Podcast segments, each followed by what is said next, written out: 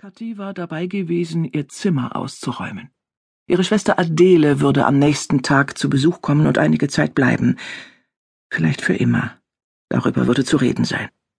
Aber erst einmal würde gefeiert, denn am kommenden Sonntag hatte Adele Geburtstag. Und nicht irgendeinen, den hundertsten Geburtstag.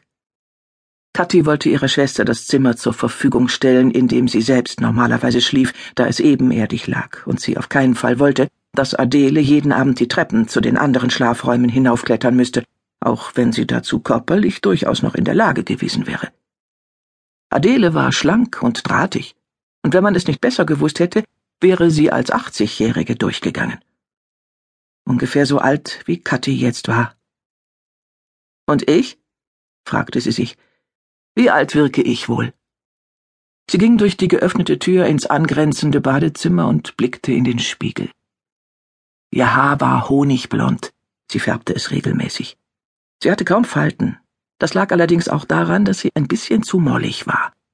Aus den siebziger Jahren hatte sie zudem ihre Lieblingsbrille behalten, die war mit ihren quadratischen Gläsern enorm groß, und wenn Kathi Falten rund um Augen und Nasenwurzel gehabt hätte, wären die hinter dem dicken Horn eh nicht aufgefallen.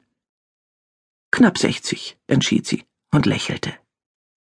Sie griff sich ihr Nageletui und holte die Pinzette heraus. Ein kleines Stückchen Holzsplitter steckte noch in ihrem Mittelfinger. Sie ritzte die Haut vorsichtig auf, um das Ende des Splitters besser greifen zu können. Dann entfernte sie den Holzspann und ging zurück ins Zimmer. Sie putzte schon seit einer ganzen Weile alles im Schlafzimmer, was sie in den letzten Jahren vernachlässigt hatte. Dazu gehörte auch der alte Holzschrank. Den hatte sie nie benutzt und jetzt beschlossen, die Tischdecken, die darin waren, endlich auszusortieren. Man würde die wenigen, die noch brauchbar waren, zumindest reinigen müssen. Sie stanken bestialisch nach Mottenkugel. Das würde sogar eine hundertjährige Nase noch riechen, und Kathi wollte ihrer großen Schwester diesmal so wenig Anlass zur Kritik wie möglich bieten. Sie wünschte sich, dass sowohl das Geburtstagsfest als auch die gemeinsamen Tage auf dem Hof harmonisch verliefen. Vielleicht würde sich Adele dann endlich nicht mehr dagegen wehren, bei ihr einzuziehen. Gut, dass Martha auch vor dem Fest anreiste, sie hatte schon immer einen guten Einfluss auf Adele gehabt. Martha war völlig unkompliziert. Kathi liebte sie uneingeschränkt und hatte sie gerne um sich. Das Verhältnis zu Adele war von jeher schwieriger gewesen. Natürlich liebte sie auch die älteste Schwester, aber irgendwie gerieten sie immer aneinander. Adele hatte Kathi erzogen und sie tat es bis heute. Sie maßregelte ihre jüngste Schwester gelegentlich, als sei sie ein ungehorsames Kind, das sich weigert, sein Zimmer aufzuräumen. Kathi blickte auf den Staubwedel in ihrer Hand und musste lachen. Brave Kathi, sagte sie laut und wischte über den alten Schreibtisch am Fenster. Ihr Blick fiel wieder auf den Ordner. Der muss raus aus Adeles Zimmer, beschloss sie, nahm die Akte, stapfte die Treppe hinauf in das Zimmer, in dem sie schlafen würde, und legte sie dort auf das Nachtkomödchen. Kathi zog einige der losen Blätter aus dem Ordner und begann zu lesen. Die Klägerin behauptet, der Beklagte unterhalte intimen Umgang mit der Zeugin Trauten. Die Zeugin Trauten. Das war sie, Kathi Trauten. Sie hatte es gehasst, so genannt zu werden. Es hatte so verharmlosend geklungen.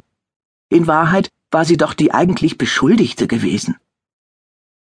Das Urteil war gespickt mit den unglaublichsten Geschichten, vierzehn Seiten lang. Über manche konnte Kathi inzwischen lachen, andere trieben ihr die Röte ins Gesicht. Sie war als liederliches, schamloses Weib dargestellt, das eine Ehe auf perfide Art und Weise zerstört hatte. Dabei habe sie alles getan, um die Ehefrau, ihre einstige Schulfreundin, zu demütigen.